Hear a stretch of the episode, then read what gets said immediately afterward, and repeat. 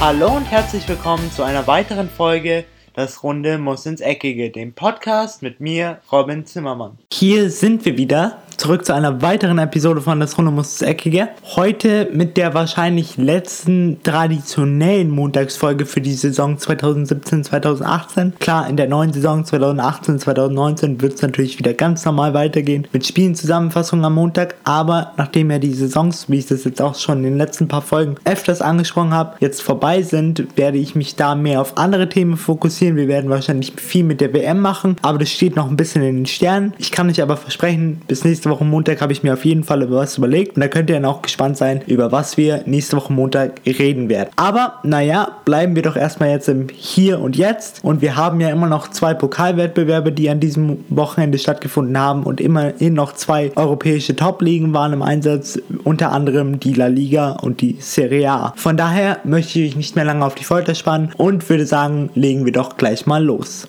Für meine Nicht-Bayern-Fans unter euch hat euch bestimmt das Spiel am Samstag sehr gefallen. Wir wissen alle, am Samstag war DFB-Pokal Bayern gegen Frankfurt und vorab waren eigentlich alle so der Meinung, der FC Bayern macht es schon. Klar, sie haben 1 zu 4 gegen Stuttgart verloren und es gibt ja die Regel, die zwar nicht feststehende Regel, aber die so fiktive Regel, der FC Bayern verliert nicht zweimal hintereinander. Naja, das ist passiert. Obwohl Jupp Heynckes in einem Interview nach dem Stuttgart-Spiel gesagt, gesagt hat, am Samstag werden die eine komplett andere Mannschaft sehen, hat man jetzt davon nicht so viel gesehen. Also ich muss sagen, Frankfurt hat am Ende verdient mit 1 zu 3 gewonnen.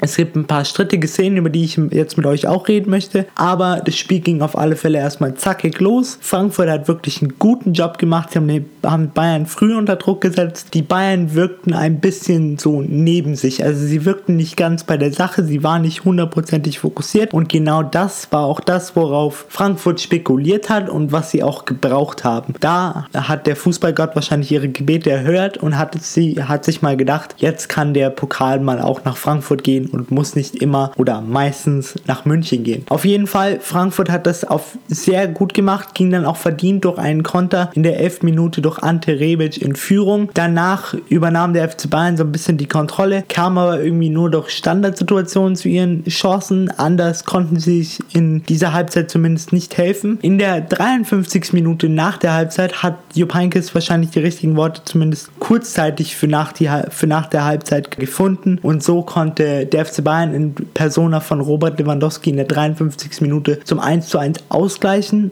Doch danach hat man zwar gedacht, dass das den FC Bayern vielleicht ein bisschen beflügeln würde und dass jetzt neuen Wind reinkommen würde und dass das Spiel so ein bisschen seinen gewohnten Laufen nehmen würde, aber das ist nicht passiert. Und so kam, wie es kam musste, denn in der 82. Minute schoss Ante Rebic das 1 zu 2 und da schien es eigentlich bei mir schon so, ja, der Pokal geht jetzt nach Frankfurt, weil der FC Bayern machte irgendwie kein, keine Anstalt mehr, es noch drehen zu wollen oder noch aus eigener Kraft drehen zu können. Von daher, sie hätten aber fast noch ein bisschen Beihilfe gehabt, wenn Felix Zweier das gesehen hätte. Denn früh oder kurz nach der 90. Minute gab es eine strittige Szene im Strafraum, wo Boateng, also Kevin Prince Boateng, ganz klar die Hacke von Martinez im eigenen Strafraum trifft und auch ähm, Kevin Prince Boateng gab dann nach dem Spiel zu, das war ein klarer Elfmeter. Genauso wie viele Experten. Und jetzt frage ich mich halt,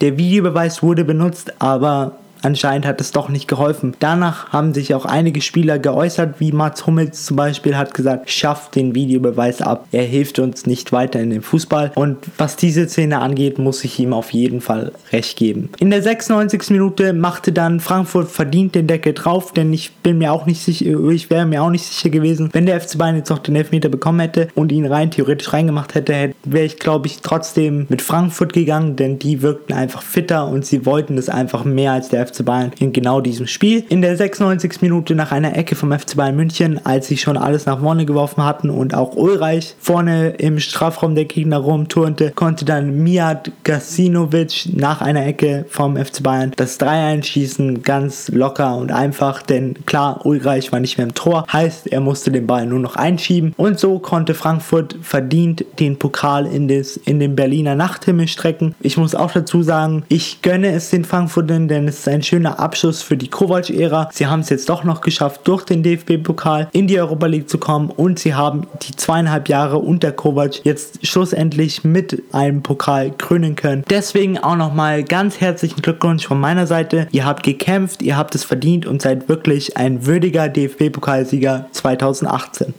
Nicht nur das deutsche Pokalfinale wurde an diesem Wochenende ausgetragen, auch das englische Pokalfinale und zwar der FA Cup fand nämlich an diesem Wochenende zwischen dem FC Chelsea und Manchester United im Wembley statt. Beide Mannschaften haben so eine etwas mäßige Saison gespielt. Für Manchester United auf jeden Fall besser wie für den FC Chelsea, denn der FC Chelsea spielt nächstes Jahr keine Champions League, Manchester United aufgrund ihres zweiten Platzes schon, aber natürlich für die Red Devils ist alles, was nicht Meister ist und vor allen Dingen was alles, was hinter Manchester City ist, nicht wirklich berauschend.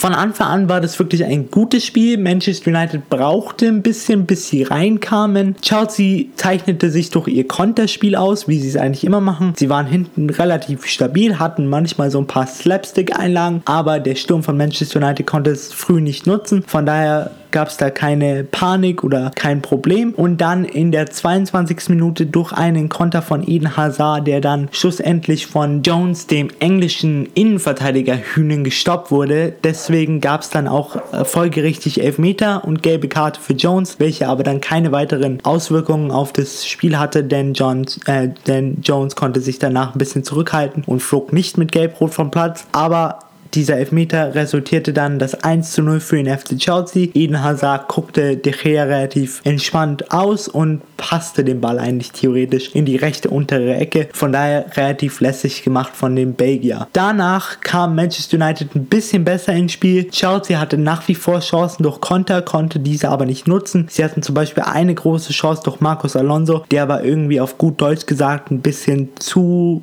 blöd war, den Ball mit seinem linken Fuß einfach an De Gea vorbeizuschieben. Stattdessen legte er ihn sich auf seinen schwächeren rechten Fuß und stolperte ihn, ihn ein bisschen an De Gea vorbei. Das war ein bisschen komisch, aber naja. Schlussendlich feierten die Blues ihren FA Cup Sieg, meiner Meinung nach auf jeden Fall verdient, weil die Manchester United Offensive hat, hat schlussendlich nicht genug getan, insbesondere in Persona von Paul Pogba, der auch eine Riesenchance nach einer Ecke zum Ausgleich hatte, die er aber auch nicht genutzt hat hatte und Alexis Sanchez, welcher auch komplett blass blieb. Der einzige, der vorne in der Offensive von Manchester United noch ein bisschen Wirbel gemacht hat, war Marcus Rashford. Aber natürlich, so viel Druck kann man auf den Schultern des jungen Engländers nicht erwarten. Da müssen schon die etwas erfahrenen wie Paul Pogba, wie Romelu Lukaku oder auch wie Alexis Sanchez einfach vorantreten und mehr tun. Jetzt muss ich sagen, auf jeden Fall verdienter FA Cup Sieg für die Blues. Auch schön zu sehen, dass Antonio Rüdiger einen Titel mit den Blues einfahren konnte und jetzt mit Titel im Gepäck zur WM 2018 nach Russland fahren wird das war es jetzt erstmal soweit mit den Pokalwettbewerben und jetzt kommen wir nochmal zu den letzten zwei Liga-Wettbewerben für diese Saison. Denn im Gegensatz zur Premier League oder auch der Bundesliga waren die La Liga und die Serie A noch im Einsatz und die La Liga war an ihrem letzten Spieltag von den letzten Spielen großer Spieler geprägt, unter anderem Fernando Torres und Andres Iniesta. Aber das Spiel, weil ich mir rausgesucht hatte, hab, hat keinen großen Abschied gehabt, aber dafür war es ein wichtiges Spiel für beide Mannschaften zum Abschluss der Saison. Zwar hatte es punktemäßig nicht mehr so viel auszusagen, aber trotzdem, beide Mannschaften wollten sich natürlich mit einem schönen Ergebnis aus dieser La Liga-Saison verabschieden. Das Spiel fand zwischen Villarreal und Real Madrid statt, welche sich schlussendlich 2 zu 2 trennten. Die Königlichen hatten in der ersten Halbzeit die Partie vollkommen im Griff, konnten auch durch Bale in der 11. Minute und durch Cristiano Ronaldo in der 32. Minute 2-0 in Führung gehen, gehen, aber nach der Halbzeit ließen sie es so ein bisschen schleifen. Es wirkte meiner Meinung nach auch so, dass ihnen ein bisschen der Tank leer war und ein bisschen die Kraft ausging. Und der Trainer von Villarreal fand auf jeden Fall die richtigen Worte für die Halbzeit und danach konnte Villarreal durch eine couragierte Leistung in der 70. Minute den Anschlusstreffer schießen und schlussendlich in der 85. Minute durch Samu Castillejo den 2-2 Ausgleich schießen. Jetzt ist es auf jeden Fall ein perfekter Abschluss für die Saison, denn beide Mannschaften trennen sich neutral mit einem Punkt. Also es gibt keinen Verlierer und keinen Gewinner. Das finde ich immer ist der schönste Abschluss zur Saison. Keine traurigen, aber auch keine glücklichen Fans. Alle sind einfach auf dem gleichen emotionalen Stand, wie sie vor dem Spiel waren. Die anderen Spiele die, an diesem letzten La Liga-Spieltag fanden dann noch zwischen Celta Vigo und Udinese Levante statt. Hier gewann Celta Vigo mit 4 zu 2. CD Leganes schlägt Betis Sevilla mit 3 zu 2. Udinese Las Palmas verliert zu Hause mit 1 zu 2 gegen den FC Girona. Der FC Malaga unterliegt zu Hause mit 0 zu 1 Getafe. Sevilla gewinnt 1 zu 0 gegen CD Alaves. FC Valencia gewinnt 2 zu 1 gegen Deportivo La Coruña. Athletic Bilbao verliert 0 zu 1 zu Hause gegen Espanyol Barcelona. Beim Abschiedsspiel und bei den zwei Toren von Fernando Torres trennen sich Atletico Madrid und ST Alba 2 zu 2. Und der Meister FC Barcelona beendet diese La Liga-Saison Saison am Sonntag, dem 20. Mai, gegen Real Sociedad beim Abschiedsspiel von Andres Iniesta mit einem 1-0 Sieg über Real Sociedad. Die Tabelle. Wir haben von den Meister auf Platz 1 mit 93 Punkten und zwar ist es der FC Barcelona. Dahinter Atletico Madrid mit 79 Punkten auf Platz 2. Die weiteren Champions League Plätze für nächste Saison werden von Real Madrid und dem FC Valencia besetzt. Die Europa League Kandidaten für nächste Saison sind der FC Villarreal und Betis Sevilla. Der FC Sevilla ist noch in der Europa League Qualifikation. Sollten die das schaffen, dann sind sie auf jeden Fall einer der Top-Favoriten für die Europa League, denn wir können uns ja noch an den FC Sevilla die letzten drei Jahre erinnern, bis auf letztes Jahr, also die drei Jahre davor, als sie dreimal hintereinander die Europa League gewinnen konnten. Vielleicht macht es ihnen ja jetzt Real Madrid nach mit dreimal hintereinander die Champions League. Ich hoffe es zwar nicht, aber ich kann es mir gut vorstellen. Die Absteiger in der La Liga sind jetzt leider Deportivo La Coruña, Udinese Las Palmas und der FC Malaga. Also diese werden wir nächstes Jahr in der Liga, La Liga 1, 2, 3 sehen. Also das ist zwar schade, aber es war schon länger abzusehen, denn der Punkteunterschied zwischen dem 18. und dem 17. Platz war doch relativ deutlich, denn schlussendlich betrug dieser 14 Punkte. Die Serie A war genauso wie der, die La Liga an diesem letzten Spieltag in der Saison auch noch aktiv. Und zwar gab es hier ein sehr, sehr wichtiges Spiel für beide Vereine. Und zwar für Lazio Rom und Inter Mailand. Für beide Mannschaften ging es noch darum, ob sie entweder nächste Saison in der Champions League spielen oder in der Europa League. Sollte Inter gewinnen, dann spielen die in der Champions League. Und sollte Lazio Rom gewinnen, bleiben sie auf ihrem aktuellen Platz und spielen auch nächstes Jahr Champions League. Es war auf jeden Fall ein verrücktes Spiel, denn, in, denn Lazio Rom ging früh in Führung und zwar in der 9. Minute durch ein Eigentor von Ivan Perisic. Danach berappelte sich Inter Mailand aber relativ schnell wieder und konnte durch Danilo Ambrosi in der 29. Minute ausgleichen. Danach schwimmte das Spiel so ein bisschen vor sich hin, also es passierte nicht viel. Doch kurz vor der Halbzeit zum psychologisch richtigen Zeitpunkt, um mal eine kleine Phrase in meinem Podcast einzubauen, konnte Lazio Rom durch Felipe Anderson in Führung gehen mit 2 zu 1. Danach schien bei Inter Mailand schon so, oh Gott, wir schaffen das jetzt nicht mehr, weil wir müssen mindestens noch zwei Tore schießen. Die Körpersprache schien schon so, als hätten sie schon damit abgehakt und hätten sich damit abgefunden, dass sie nächstes Jahr in der Europa League spielen. Aber dann kam in der 8 78. Minute ein ganz entscheidender Moment. Und zwar faulte Stefan De Vries, der niederländische Innenverteidiger von Lazio Rom, Mauro Icardi im Strafraum, welcher dann auch schlussendlich zum 2 zu 2 per Elfmeter vollstreckte. Danach gingen die Köpfe bei Inter Mailand wieder ganz schnell nach oben und sie haben gemerkt, oh, wir brauchen nur noch ein Tor. Und genau dieses Tor fiel dann in der 81. Minute durch Matthias Vecino, durch den Uru äh, Argentinier. Auf jeden Fall, es war ein gutes Spiel, es war ein packendes Spiel, vor allen Dingen als neutraler Zuschauer, wie ich es war, denn ich bin jetzt kein Überfan von beiden Mannschaften, aber ich mag beide Mannschaften, insbesondere äh, Mauro Icardi auf der Seite von Inter Mailand und Sergej Maximiano Savic auf der Seite von Lazio Rom. Von daher hat mich das Spiel auf jeden Fall interessiert und ich muss sagen, als neutraler Zuschauer war das wirklich ein schönes Spiel. Danach hat Inter Mailand natürlich ausgiebig gefeiert, denn für sie geht es jetzt nächstes Jahr in die Champions League und für Lazio Rom ist es leider doch nur die Europa League geworden, aber sie können auf jeden Fall stolz auf sich sein, denn sie, insbesondere Spieler wie ähm, Kiro Immobile oder eben Savic, haben wirklich eine unfassbar gute Saison gespielt, aber auch als Mannschaft haben sie einfach über die ganze Saison hinweg funktioniert und haben sich somit auch verdient mit der Europa League belohnt.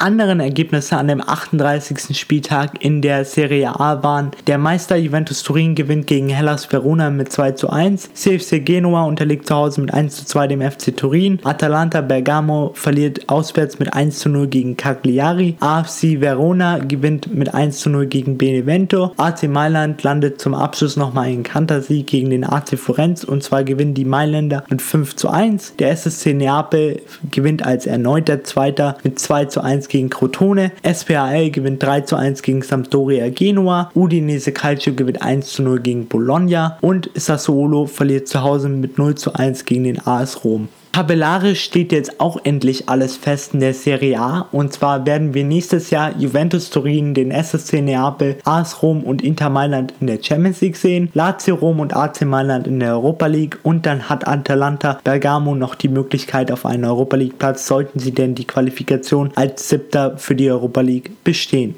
Was die Absteiger angeht in, die, in der diesjährigen Serie A-Saison, haben wir Crotone mit 35 Punkten auf Platz 18, Hellas Verona mit 25 auf Platz 19 und Benevento, der ganz klare Absteiger, auf Platz 20 mit 21 Punkten. Gerettet haben sich dann noch SPAL, Cagliari und Bologna FC mit, sagen wir, nur drei Punkten Abstand auf Platz 18, dem ersten Absteiger.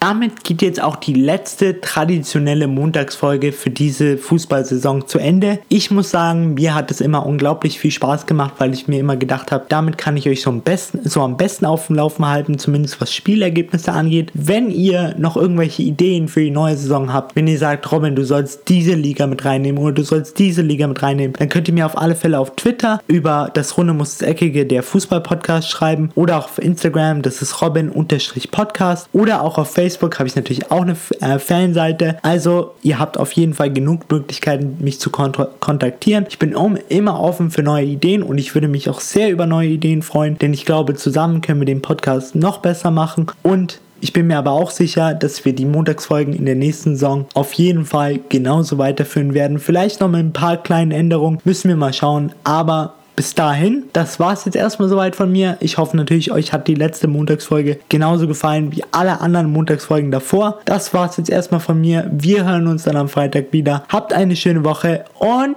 ciao!